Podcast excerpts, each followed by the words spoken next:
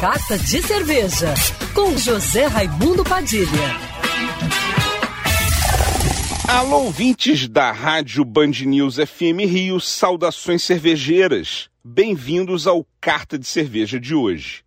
A famosa Oktoberfest de Munique, a maior festa de cerveja do mundo, foi cancelada pelo segundo ano consecutivo por causa da pandemia da Covid-19, para evitar a aglomeração de mais de 6 milhões de visitantes que costumam prestigiar o evento anualmente sábia decisão das autoridades de saúde, mas uma tristeza para o tradicional festival regado a muita cerveja alemã que teve sua origem em 1810 com a coroação e o casamento do príncipe da Bavária.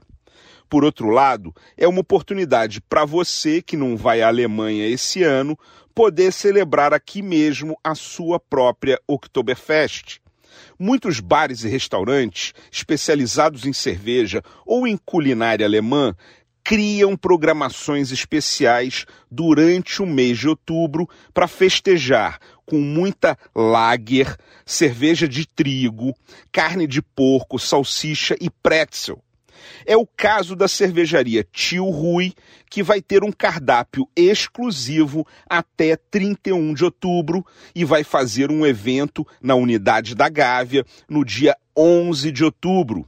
E da Marmota Brewing, que criou uma cerveja exclusiva para a Oktoberfest e lançou uma caneca Mass, aquelas de um litro que a gente vê na Oktoberfest, que dá 15% de desconto na cerveja para quem comprar a caneca.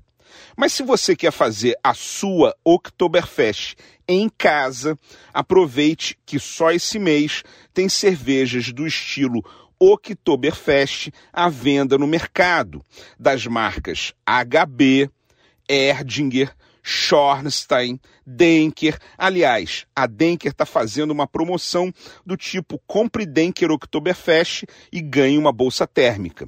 Então, não deixe de passar o mês de outubro sem beber uma Oktoberfest. Lembre que não vai ter a festa esse ano em Munique, mas você pode fazer a sua própria festa em casa.